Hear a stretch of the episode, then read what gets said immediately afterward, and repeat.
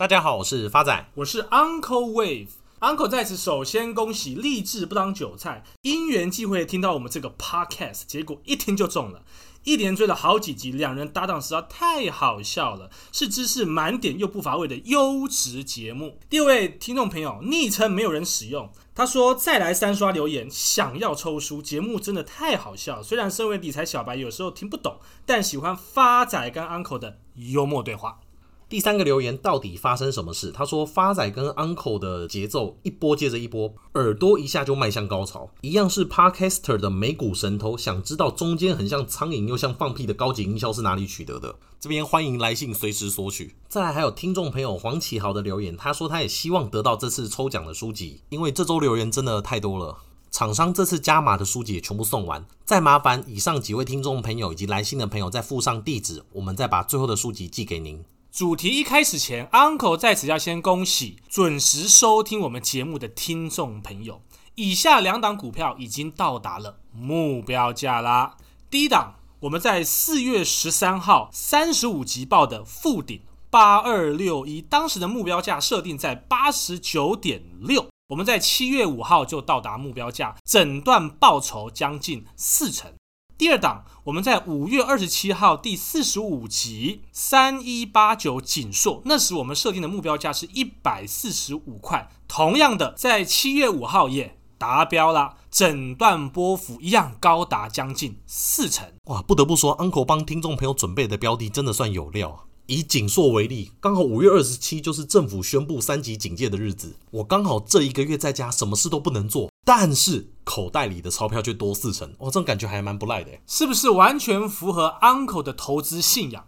抱着睡觉，财富自然来呢？Uncle 在此也顺带一提哦，有位听众朋友来信说到景硕仅仅报了两成就跑了，多么可惜啊！所以 Uncle 也要在此呼吁，Uncle 一直强调的目标价。就是要你们不要盯盘，舒服过着生活，目标价自然会到。今天要讲主题是由听众朋友 Kelvin 来信推荐给 Uncle 跟发仔的书籍，书名是《致富的特权》。这本书特别的地方有两点，第一个，它主要是讲台湾央行长期以来的政策对台湾人造成长远的影响；第二个特色就是这本书的作者群都是由现任或前任央行理事。共同编辑，而这本书的推荐序哦，是由目前中央银行的副总裁陈南光先生所撰写。有一些听众朋友可能不太了解央行的功能，那么 Uncle 在此跟大家稍微简述一下哦。中央银行，也就是俗称的央行，是负责国家或地区货币政策的主体机构，那么通常也是一个经济共同体的唯一货币发行机构。以美国来讲，就是 FED 联准会。那么台湾就是中央银行，也就是俗称的央行。此本书有提到一个理论，叫三元悖论。全世界的央行都有三种功能：第一个叫做资本自由进出 （free capital flow），第二个叫固定汇率 （fixed exchange rate），第三个叫独立自主的货币政策 （sovereign monetary policy）。但这三者最多只能具备两者，而不能三者具备。这就是所谓的三元悖论。像发仔举个比较直白的例子。在现实生活，大家常常听到高富帅，但实际上符合资格的男生却少之又少。像以 Uncle 为例，哎干，对不起，好像真的什么都没有。哎，发展不要这样，Uncle 至少身高一百八十三，好不好？加上又会自己投资理财，至少有两点符合吧？对，所以 Uncle 的例子也正好符合全球央行的三元悖论，就是我最多只能符合两点。Uncle 在此以三个国家为例，第一个。台湾，台湾它就是能够固定汇率加上自由的资金流动，却没有办法有利率的主控权。原因是因为台湾的利率政策都是跟随美国亦步亦趋。至于中国，它就有强大的固定汇率跟自主货币的政策，但却缺乏资金的自主流动性。发仔帮大家补充一下，因为中国大陆基本上有外汇管制，以他们的人民来讲，一年汇出外国的金额不能超过美金五万块。最后，美国它有自主的货币政策，加上资金的自由流动，但就是因为它无法固定汇率，因此美金的汇率波动就相对来得大。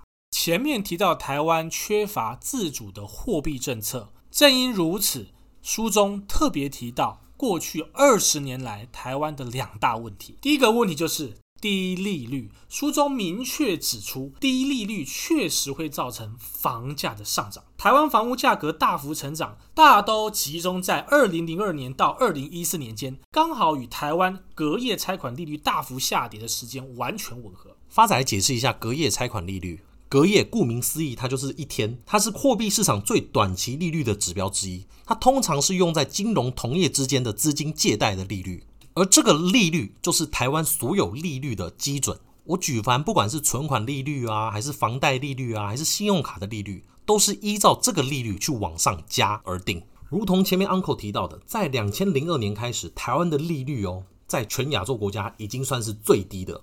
只高过日本。那 Uncle，那利率跟房价之间有没有什么样的关联性？Uncle 来跟各位亲爱听众朋友来剖析一下。很简单，因为现在的房贷利率可能不到一点五个 percent，但是但是以租金投报率来看，台北市平均落在两个 percent，而台北市以外的县市平均落在四个 percent。Uncle 再次举一个简单的例子啊，以一栋房子总价两千万来看，我用房贷一千万。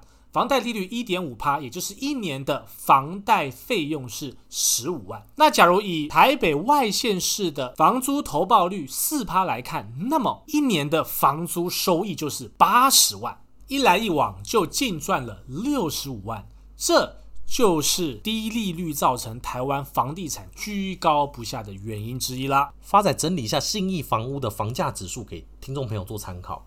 从零二年到一四年间，台湾的房价指数涨幅大概是三倍起跳，而台北市的房价指数甚至在三倍以上。但是这段期间，台湾平均的薪资涨幅不到二十个 percent。讲到此，Uncle 不禁为现代的年轻人感到啜泣。就算一辈子不吃不喝，也很难在台北市置产。Uncle，那今天你存到三千万，会优先在台北市置产吗？不会啊，台北市的房子实在太小了。Uncle 宁愿在中南部买一个透天厝。这个透天厝不会很不方便吗？都没有管理员。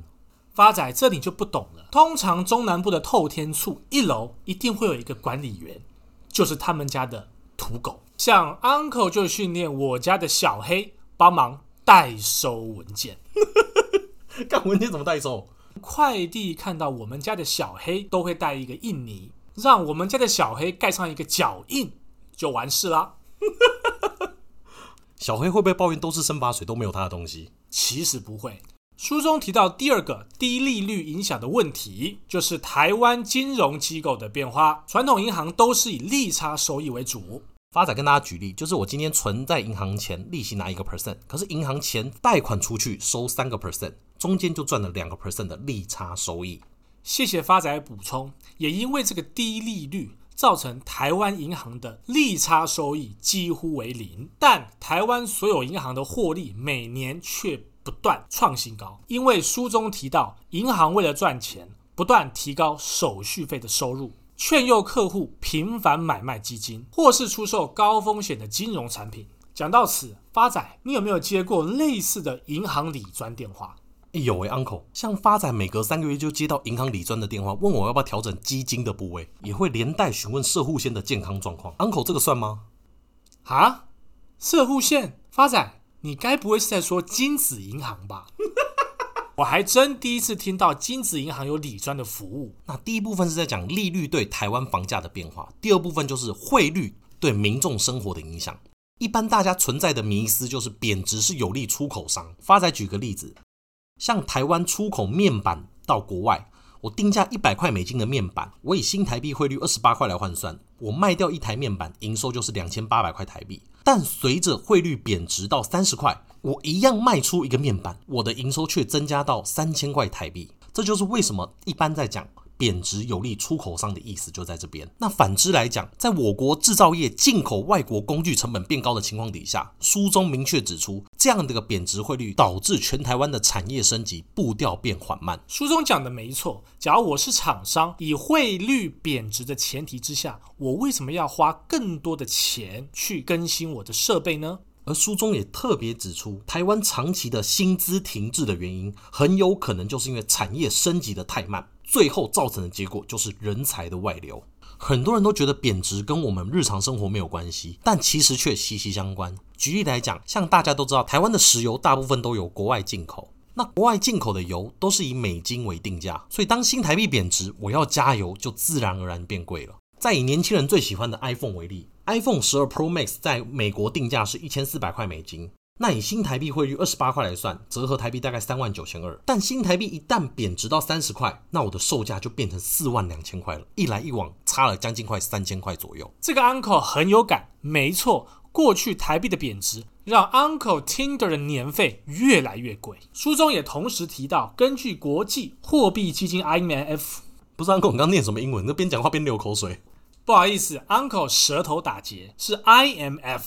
的统计，二零一八年台湾名目汇率人均 GDP 是二点五万美金，全球排名第三十九名，而韩国是三点一三万，三十一名。不过，若改成购买力来评价，则台湾变成五点三万美金，全球排名第十七。韩国，韩国，韩国语，韩国则是四点一四万美金。排名二十九，台湾就反而胜出了。那简单来讲啊，就是韩国人每年赚到的钱比台湾人还多，但在两国人都不出国的前提之下，只能在本国消费时，台湾人的生活水准就远胜于韩国人喽。这就是台湾一个非常特别的现象：内富外穷。就是有钱人在台湾消费可以过得非常舒服，但一旦出国消费，因为汇率的关系，则相同的东西会变得更贵。而书中如果说前面是讲利率跟汇率的政策对我们的影响，